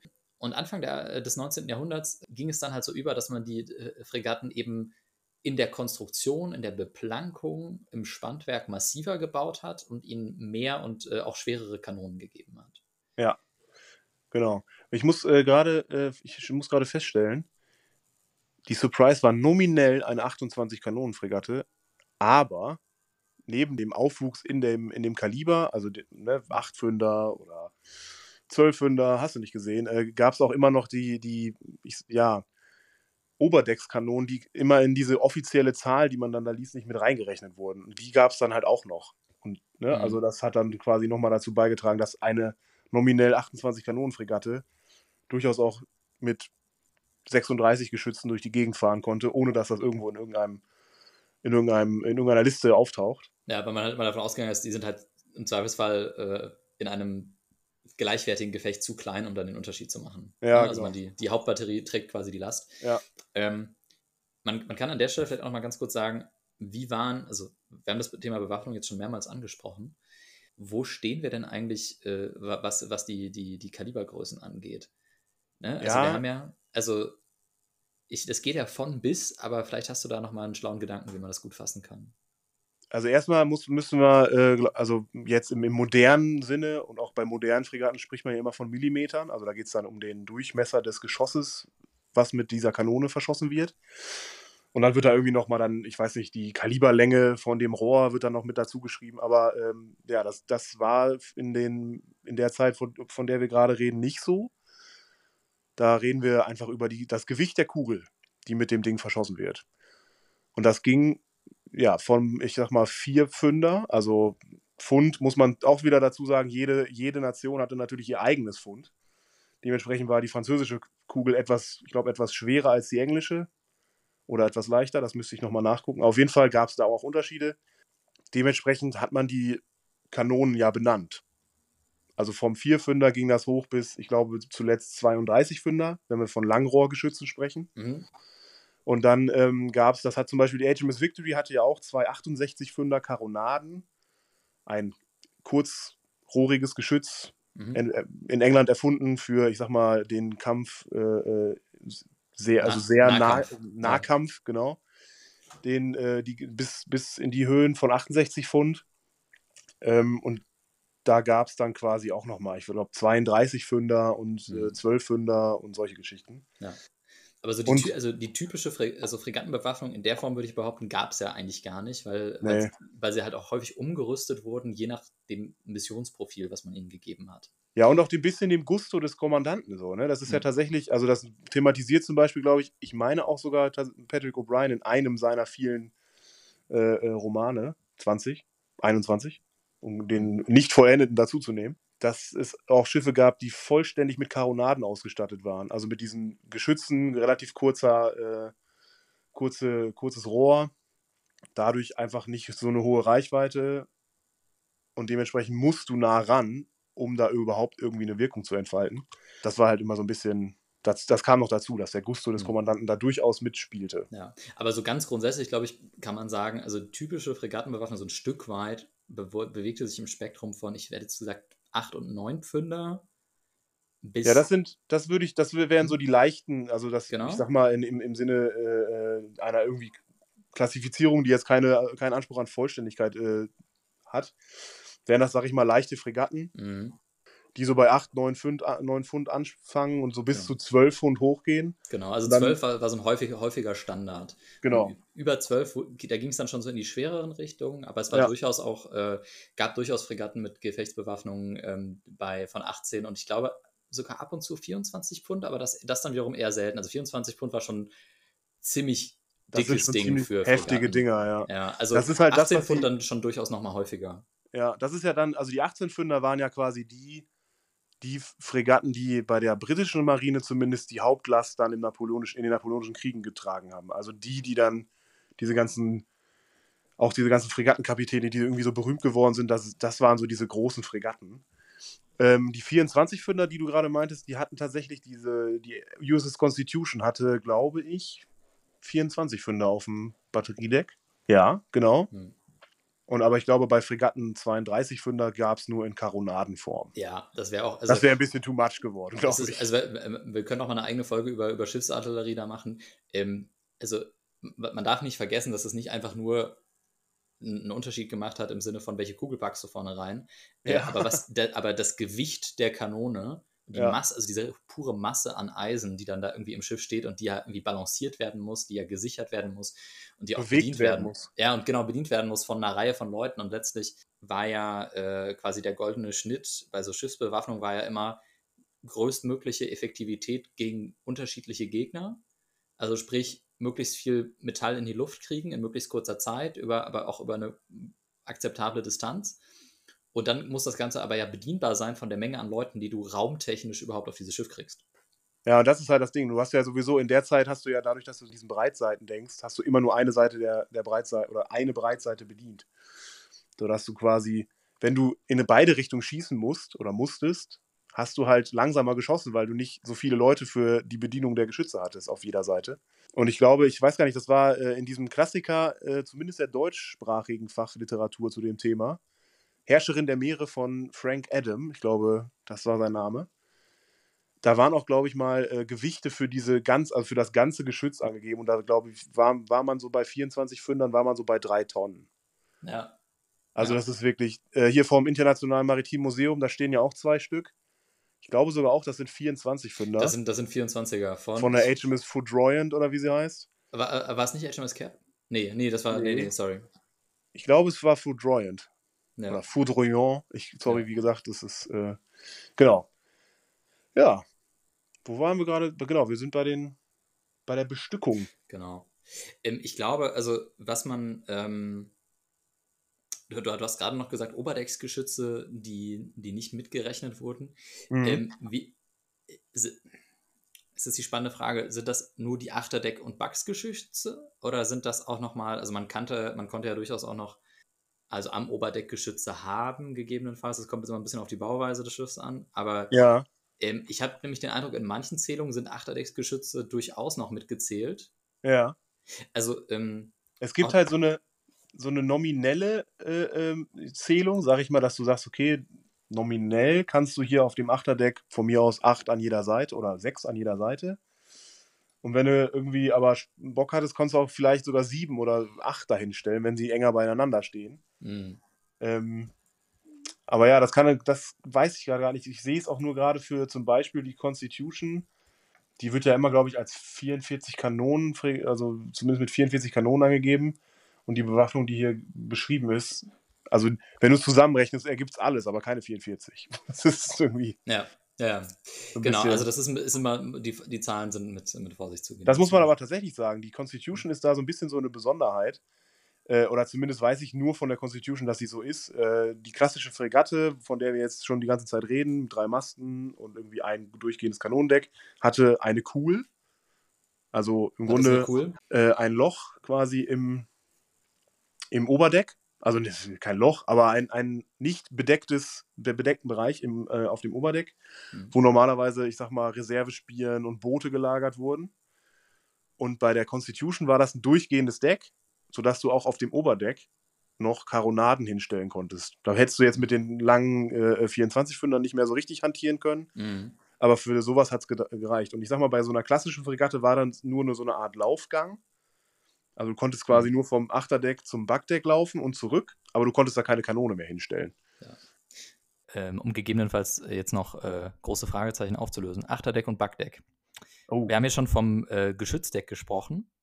Und grundsätzlich von einem Deck auf einem Schiff kann sich, glaube ich, da kann sich jeder was drunter vorstellen. Ähm, und jetzt war es ja so, dass äh, einige der Vorgänger der Fregatten, über die wir äh, schon gesprochen haben, und also, ähm, so unter anderem Karavellen und Koggen und äh, diese früheren Schiffstypen, die sahen teilweise fast so ein bisschen aus wie so ein gebogenes U. Also die gehen vorne hoch und hinten hoch und in der Mitte geht das runter.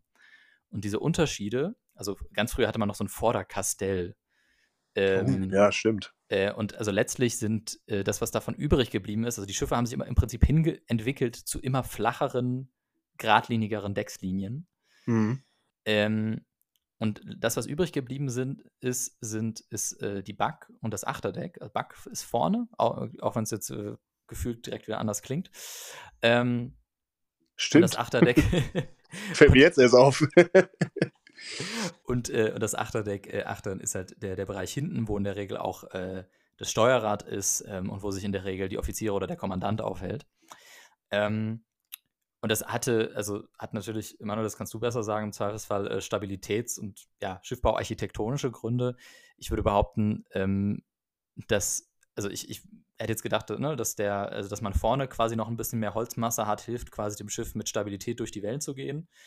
Ähm, Mhm. und nur vorne hoch wäre aber halt auch schwierig, äh, unter anderem auch was Sicht angeht. Also ähm, man braucht für die Rudergänger und die Offiziere ja alleine schon immer, also deswegen, weswegen man dann später die Brücken eingeführt hat, die es ja bis heute gibt, äh, du brauchst, diese, brauchst ja die Sichtebene. Ob, ob jetzt die Erhöhung des Achterdecks noch auch Stabilitätsgründe hat gegenüber dem Rest des Rumpfes, kann, vermag ich nicht zu sagen.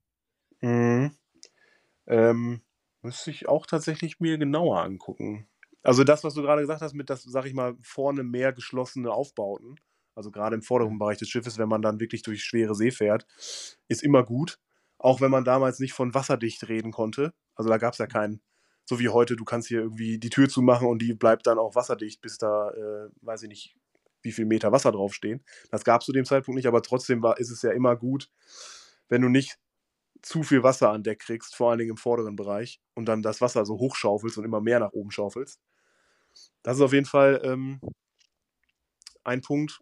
Und ja, was die Sicht angeht, da, da weiß ich gar nicht, wie das, wie sehr das dann eher über einen Ausguck gemacht wurde, glaube ich. Also gerade die Sicht in die Weite war, glaube ich, eher so ein Ding, okay, es sitzt jemand halt oben im Mastop und guckt und ruft und die Offiziere an Bord oder an Deck mussten sich ja eher, sag ich mal, in die, oder mussten eher in die Takelage gucken, um zu gucken, was sie da wie vielleicht mal ändern oder was sie mehr setzen, weniger setzen vielleicht. Mhm.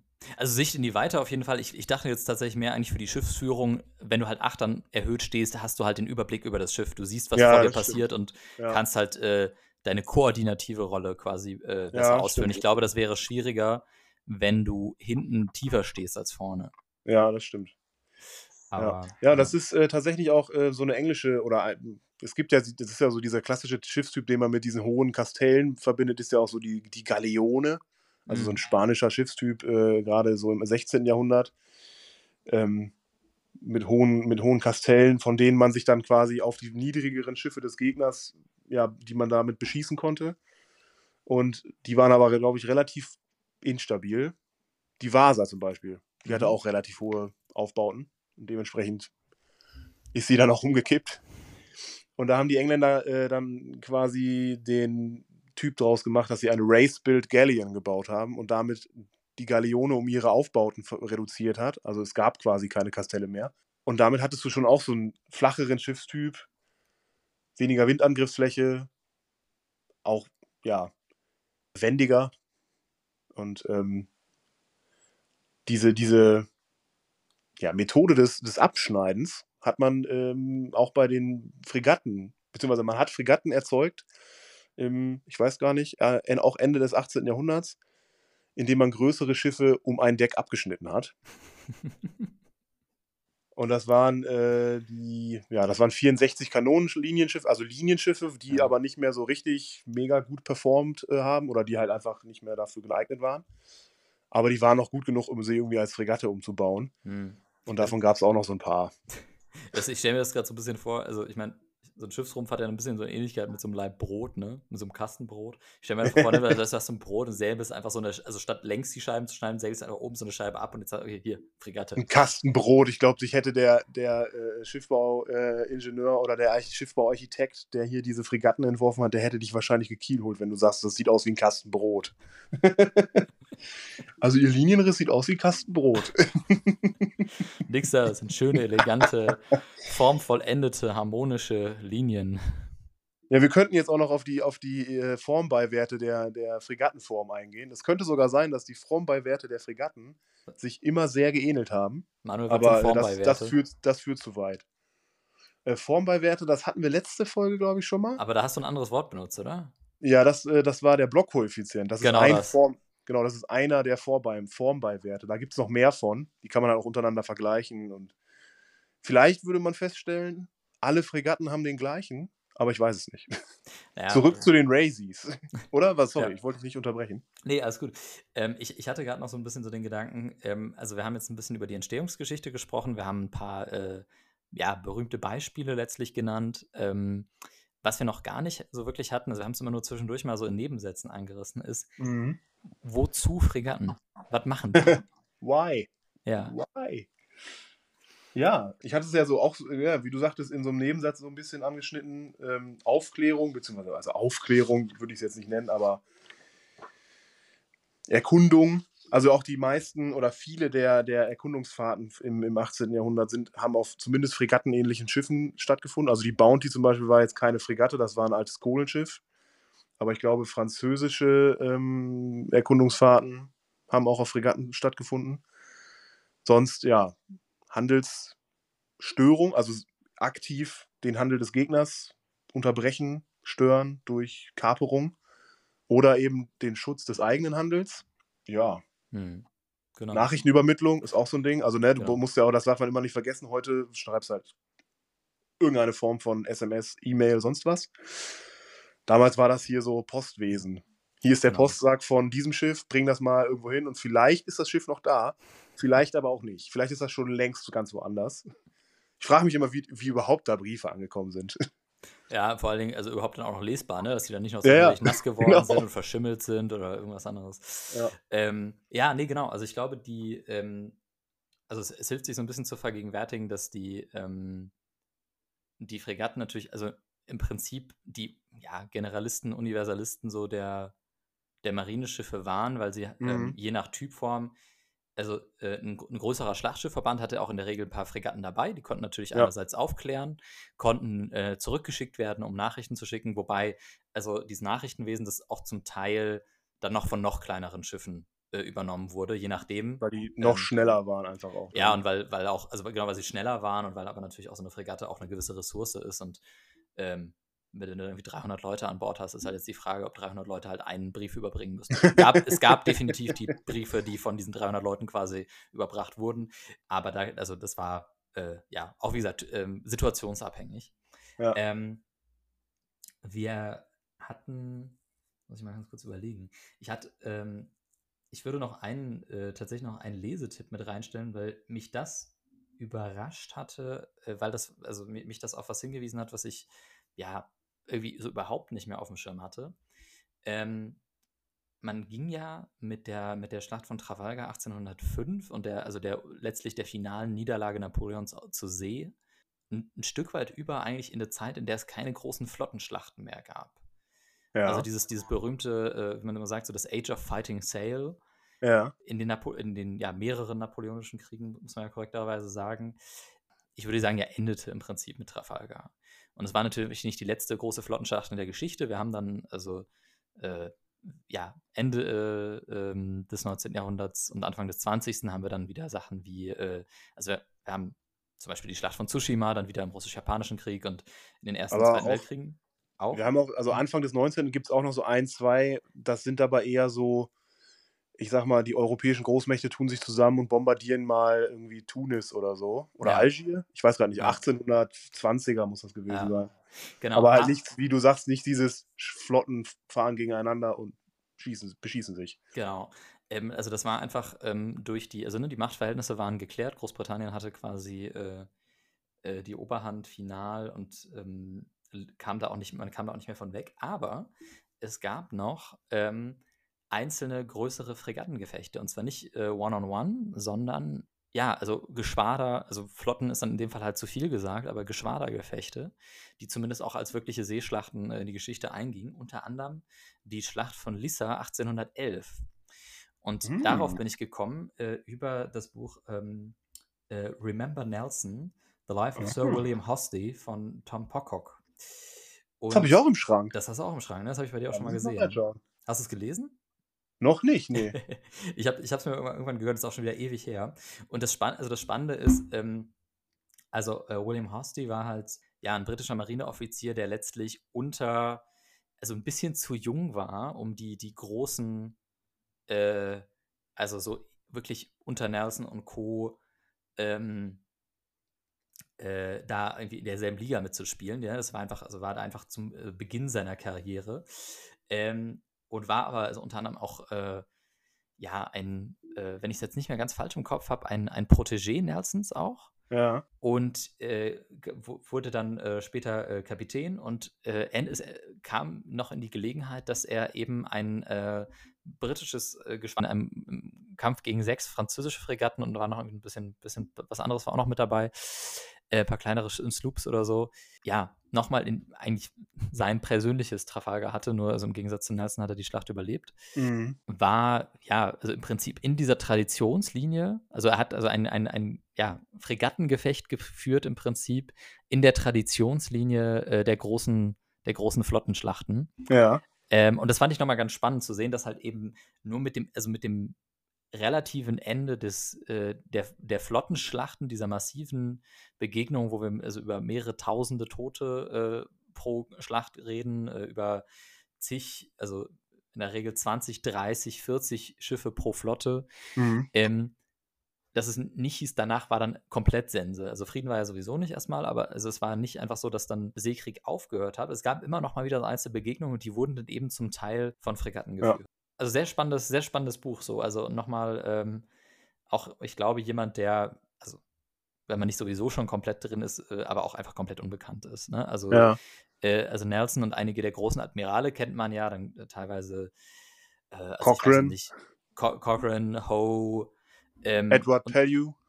Genau. Also da, da sind, da gibt es ein paar Kommandanten, ähm, äh, die, die bekannt sind und die also in der Geschichte ihren ein sehr großes Standing haben. Ja. Aber äh, ja, also Sir William Hosty war äh, meines Erachtens zumindest immer keiner davon und deswegen fand ich noch ganz spannend, so quasi so eine, im Prinzip seine Biografie zu lesen. Ja. Also da muss ich auf jeden Fall mal, ähm, die muss ich mal auf den Lesestapel nach oben befördern, weil die habe ich tatsächlich auch hier stehen. Vielleicht ist das tatsächlich so ein bisschen so ein, so ein, so ein junger Wilder zu der Zeit. Ich weiß nicht, wie Ja, genau, war also- zu dem Zeitpunkt? Naja, der war dann geht. 18, na, 18, also der ist 1780 geboren. Ja. Anfang Äh, 30 genau. so, ne? Ja, war er 31, ne? Also, muss auch überlegen, ne? Nelson war ja irgendwie, was, Anfang 20, als er sein erstes Kommando hatte. Ja, aber das ist ja auch wieder, also das, das wieder eine ganz eine neue Folge, so dieses Thema Protégé oder ja, Protegieren von, von jungen Offizieren und dann sagen, hier, du bist zwar erst 18, aber hier bist du, hier hast du ein Schiff, mach was draus. das ist ja so ein bisschen äh, so ein Thema auch tatsächlich. Ich habe letztens einen, einen Artikel darüber gelesen, dass er einfach dieses, dieses System von, du hast einen Kommandanten, der seine Midshipmen um sich herum, ich sag mal, sammelt und die dann auch immer mit entsprechend ja, seinem, er protegiert seine Midshipmen, er wird protegiert von dem Admiral, der, wo er mal Midshipman war und dementsprechend kann er da irgendwie seinen Leuten dazu verhelfen, irgendwie coole Plätze zu kriegen und coole, coole Posten. Genau, also ich, ich also da- das ist ja dieses System. Ja, ja, genau. ne? Das Also wirklich, das ist, das, äh, so lief das, glaube ich, auch damals einfach. Das war einfach, das, so funktionierte das. Und das war, glaube ich, gar nicht, also man, man hat immer das Gefühl, das hat dann so irgendwie sowas von Vetternwirtschaft. Aber so hast du ja trotzdem einen Mechanismus, der dazu führt, dass du schon auch die Besten irgendwie nach oben kriegst, weil nur, also wenn die nämlich nicht performen, fällt das ja auf dich zurück. Ja, ein Stück weit. Also es ist natürlich trotzdem irgendwie Vetternwirtschaft, ne? Also ja, natürlich, klar, klar. Aber es ist, es ist in dem Sinne nicht dysfunktional. Weißt du, wie ich meine? Ja, also nicht so wie beim Heer. Genau, da kaufst du dir das Patent einfach. Da gehst du hin und sagst, hier sind 500 Pfund, ich hätte gern meinen, keine Ahnung, was man dafür kriegt. Ensign oder Ensign oder, oder Lieutenant oder so. Mhm. Das ist hier ja schon so ein, so ein, du musst schon was machen und auch irgendwie was können, damit du weiterkommst. Ja, also ich, ich genau, also ich glaube, man, man äh, also das vielleicht nochmal ganz kurz zum Kontext. Ähm, einer der, der großen Traditionsunterschiede zwischen Heer und Marine war lange Zeit, dass das Heer galt in vielen Bereichen so ein bisschen als nobler, ähm, mhm. war sehr aristokratisch geprägt und ähm, man konnte äh, sich im Heer eben, also bei, bei den Briten, aber ich glaube auch in durchaus in das anderen ist tatsächlich auch in den, in der, also ich kann, ich, ich habe das irgendwann mal äh, gelesen für die, für die deutsche Marine auch, mhm. dass das so ein sehr bürgerliches Ding war am Anfang, also gerade ganz am Anfang. Genau, und die, also, ähm, also im, im Heer konnte man sich seine Ränge kaufen. Also da war es dann so, dass, das hat schon richtig Geld gekostet, aber wenn man eben aus dem hohen Adel war, gab es da eben durchaus die Möglichkeiten, ja, ohne jegliche Qualifikation, ohne jegliche charakterliche Eignung, sehr schnell äh, Kommando und damit Verantwortung über hunderte oder tausende Menschenleben zu haben was sehr häufig auch extrem schlecht geendet ist für die äh, entsprechend unterstellten Leute. Und äh, in der Marine gab es natürlich durchaus auch nicht wenige unfähige Menschen in Kommandopositionen, aber der entscheidende Unterschied war, man konnte sich keine Ränge kaufen und man musste sich eben äh, doch in, also innerhalb eines relativ festgesetzten Rahmens äh, beweisen und nach oben kommen, dass da natürlich Politik und äh, Verwandtschaft und äh, Geld auch immer eine Rolle gespielt haben, ist klar. Das mhm. hat man, also war, glaube ich, in der Gesellschaft damals auch noch verbreiteter und akzeptierter, als es heute ist. Mhm. Aber dieses, also man hatte eben nicht dieses direkte, so ich kaufe mir mein Kommando. Ja. Und das war, und das hat in der Marine, glaube ich, äh, nochmal so ein ganz anderes Bewusstsein dafür geschaffen, so jemand, der ein Kommando innehat und die Verantwortung für Schiff und Mannschaft trägt, ja, ich weiß nicht, ob die respektierter waren als Offiziere im Vergleich, ob man das so sagen kann, aber es, es hat so gesamtgesellschaftlich, ne, also in dem soziokulturellen Umfeld der damaligen Zeit natürlich einen Unterschied gemacht, ob man mhm. jetzt Heeresoffizier war oder Marineoffizier. Ja, irgendwas hatte ich gerade noch dazu, aber es ist mir entfallen. Gut. Anderes mhm. Thema. nee, aber das ist, äh, ja, das ist tatsächlich einfach auch, ich finde sowas auch ganz interessant. Also neben diesem ganzen technischen Primborium, ne, ist irgendwie hier, die Kugel wiegt 8 Pfund und hast du nicht gesehen. Finde ich ja auch diese, wie du es gerade genannt hast, die soziokulturellen Umstände, zu denen das, oder zu dieser Zeit, finde ich irgendwie mega interessant. Und deswegen fand ich halt auch gerade dieses, als ich diesen Artikel gelesen habe, als es darum ging, so, ja, also Protégé, Protégétum, wenn man das so nennen kann, war zu dem Zeitpunkt halt üblich. Das hat nicht dazu geführt, dass da nur irgendwie Unfähige bei rumkommen, die nicht dazu in der Lage sind, ein Schiff zu führen, was, glaube ich, beim Kaufen von Patenten irgendwie eher passiert. Mhm. Wahrscheinlich. Gut, aber ich glaube tatsächlich, äh, wir haben also Stunde alles, 20 auf der Uhr fast. Ja, alles haben wir noch, läng noch längst nicht. Also nee. Brennt, brennt dir gerade noch was auf der Seele? Gibt es noch was, was du gerade gerne noch mit reinnehmen möchtest? Ich überlege gerade. Lass mich mal einmal meine, meine Mitschrift oder meine Vorschrift oder so hier durch, durchkämmen. Ich meine, wir könnten jetzt auch über ne, die ganzen technischen Details, wie ich es gerade schon gesagt habe, sind irgendwie für jemanden, der da Bock drauf hat, mega interessant. Ich glaube, wir machen sowieso eine relativ lange, wie ich eingangs schon erwähnt habe, Reading List. Da gibt es diverse, auch wirklich sehr detaillierte Bände zu zum Beispiel nur französischen Fregatten oder nur britischen Fregatten. Da kann man viel, wenn man da Bock drauf hat, viel lesen. Sonst, ähm, ja, ich, ich würde sonst Ah, was habe ich denn hier noch? Wir können uns auch, also wir können ja sonst ein paar von den Büchern auch noch anmoderieren. Ja, also genau, ich kann ja hier mal, äh, ich habe ja hier noch welche neben mir liegen.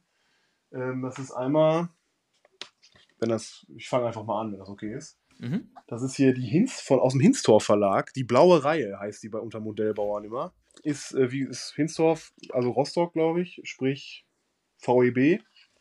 Aber, also ein schönes Buch, sehr schön. Ähm, das ist das Buch, wo drin steht, was hier die Formbeiwerte dieser Schiffe angeht. Von der Fregatte zum Vollschiff von Rainer Debritz und Wolfgang Quinger. Als Überblick ganz cool und vor allen Dingen immer so ein bisschen mit so Regionalgeschichte bezogen auf Mecklenburg-Vorpommern, Norddeutschland und auch diesen, die Weiterentwicklung auf militärischen Fregatten. Es gab ja auch Fregatten, ähnliche Schiffe äh, in der Handelsschifffahrt. Also Ostindienfahrer sind im weitesten Sinne auch Fregatten, würde ich jetzt mal so behaupten. Blackwall-Fregatten, das war, die waren, das war dann eine Entwicklung, die kommt dann erst im 19. Jahrhundert, aber die wollen wir ja nicht vornehmen. Sorry, ich schweif, schweif wieder. Das kommt, das kommt dann in Folge 2. Genau, genau, das ist, das ist was für Folge 2. Dann gibt es äh, von, von Robert Gardner, einem, ja, ich glaube, was die Zeit angeht, wirklich. Einer, einer, der großen Namen. Einer der Namen, neben Brian, Brian Lavery und, äh, äh wie heißt er, Riff Winfield und, wie hieß der andere noch? Peter Goodwin? Ja, genau, den Den habe ich nämlich gerade vor mir liegen. Und NAM Rogers, äh, das mhm. ist übrigens auch, das ist, glaube ich, der, der auch neben diesem ganzen, also der technische Anteil ist ja mega interessant, aber NAM Rogers hat auch viel, oder Roger? Roger, glaube ich, hat viel diese soziokulturellen Zusammenhänge sich irgendwie angeguckt. Auch sehr gute Bücher. Nur nicht jetzt zu Fregatten. Genau, der Robert Gardiner hat hier The First Frigates, 9-Pounder and 12-Pounder Frigates, 1748 to 1815. Und The Heavy Frigate, 18-Pounder Frigates, Volume 1, 1778 till 1800. Das Witzige ist, es gibt kein Volume 2. Also es Leider hat es dieses Volume 2 nie gegeben. Ja, scheiße. Beziehungsweise ich habe es letztens mal gegoogelt tatsächlich. Ich habe einfach mhm. den Namen eingegeben und Volume 2 dahinter gesetzt. Und es soll so sein, dass es noch ein, ein Buch gibt, was halt nicht in dieser Reihe erschienen ist, aber das heißt halt Frigates of the Napoleonic Wars. Vielleicht muss ich mir da nochmal, muss ich mir das nochmal angucken. Ja, das sind so die, die beiden, drei, die ich jetzt hier gerade so zu griffbereit hatte. Dazu hatte ich noch äh, ein Buch über, das haben wir jetzt leider nicht angerissen, das Thema. Vielleicht können wir das ja nochmal als Nachschlag in der zweiten Folge dazu packen. Ich sag mal so, der erste oder einer der ersten echten Schiffbauingenieure aus Schweden, äh, Frederick Aft Chapman. Ursprünglich, glaube ich, kam sein Vater oder kam er sogar aus England. Auf jeden Fall ein dann Schwede, der ja diverse Schiffsentwürfe gemacht hat, Schiffe entworfen, Schiffe gebaut, Werften gebaut hat für Schweden. Genau, das ist äh, ein großer Name, da hatte ich auch so ein bisschen quer gelesen mehr. Aber da finde ich gerade das Buch nicht dazu. Doch, da. Das heißt einfach so, wie der Mann heißt. Frederick F. Chapman von Daniel G. Harris.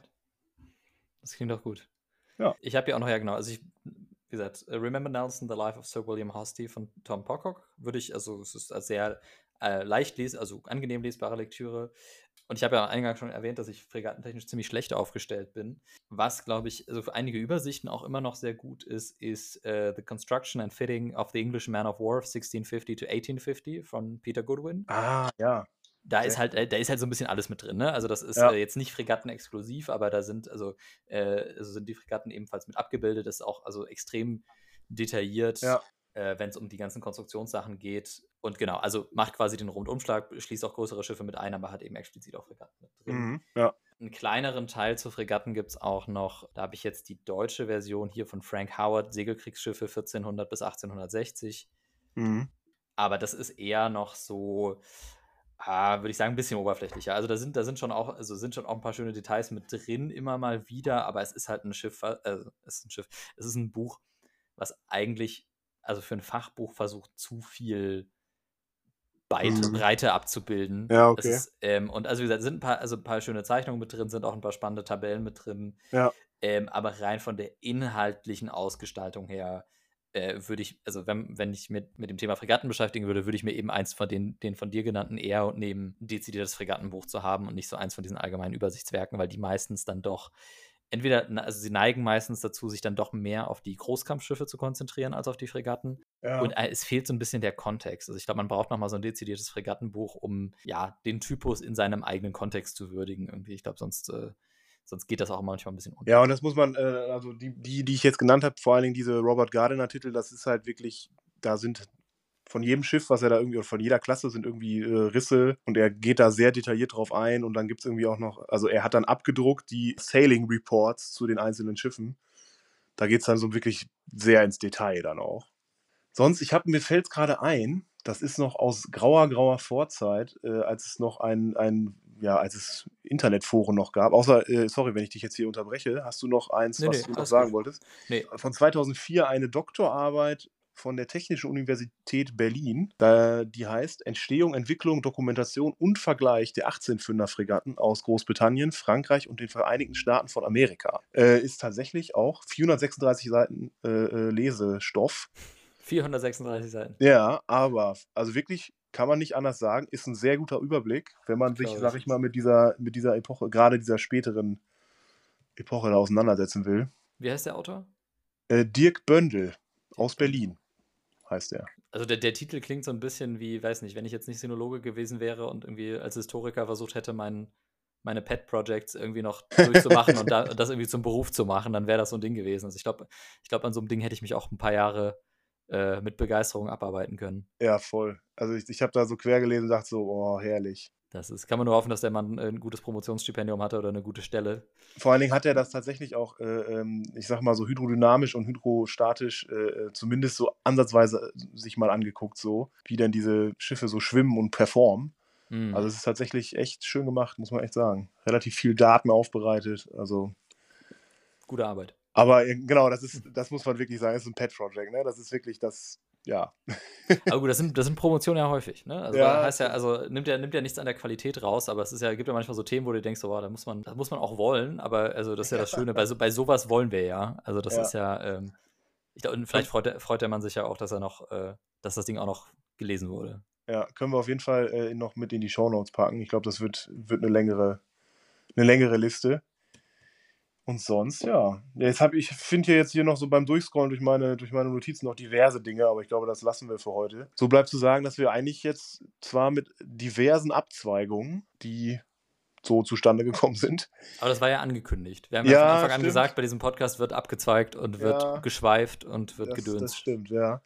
Äh, haben wir aber jetzt, glaube ich, einen ganz okayen Überblick geschafft vom, Mhm. von so Fregatten bis ins späte 18., Anfang 19. Jahrhundert und können uns jetzt quasi in einer zweiten Folge, die vielleicht nicht so lange braucht, mal gucken, ob wir das hinkriegen. Wir, wir geloben Besserung. Ja, genau. Wir machen vielleicht keine Sommerpause, noch nicht nochmal eine Sommerpause, aber vielleicht, äh, dass wir das dann aufnehmen können als, als Faden und ja, ins 19. Jahrhundert schauen. Da muss ich auch ehrlich zugeben, das ist dann nicht mehr so mein, mein Hobbyhorse. Da muss ich mich selber dann wieder tiefer reinlesen. Ja, ich, ich, ich glaube, im 19. Jahrhundert geht es einfach nochmal, ja, diversifiziert es sich noch mehr und das ist, man hat so, ne, also du hast Ja. die, Kommt halt die Dampf dazu. genau, kommt Dampf dazu, kommt Panzerung dazu, Ja, kommt äh, irgendwann Hinterlader dazu, kommt Halt die ganze Industrialisierung. So. neue geo geopolitische Rahmenbedingungen dazu, also Ja. ja. Das haben wir halt jetzt tatsächlich überhaupt nicht berücksichtigt. Ne? Also auch jetzt bei, den, der, bei der Entwicklung der, der frühen Fregatten oder der Fregatten im 18. Jahrhundert, was dazu geführt hat, dass sich, weiß ich nicht, zum Beispiel die Briten dafür interessiert haben, ihre Fregatten weiterzuentwickeln. Also das, ja, man merkt, man, wenn man vom Hundertsten ins Tausende kommt, Das Thema ist nicht abgeschlossen. vergisst man auch mal was. Ja, genau. Wir machen irgendwann nochmal so, ein, so eine Folge 1a. 1a römisch 2. Ja, genau. Genau. Anhang. ja, cool. Alright. Dann haben wir wieder eine Folge abgeschlossen. Wir danken euch für euer Zuhören. Ja, genau. Vielen Dank für das Zuhören und ähm, wenn ihr es noch nicht getan habt, lasst uns ein Like da bei Twitter oder eine Bewertung bei Spotify oder Apple Podcasts. Und sonst würde ich sagen, Bossert. macht's gut. Schönen Abend. Ciao. Ciao.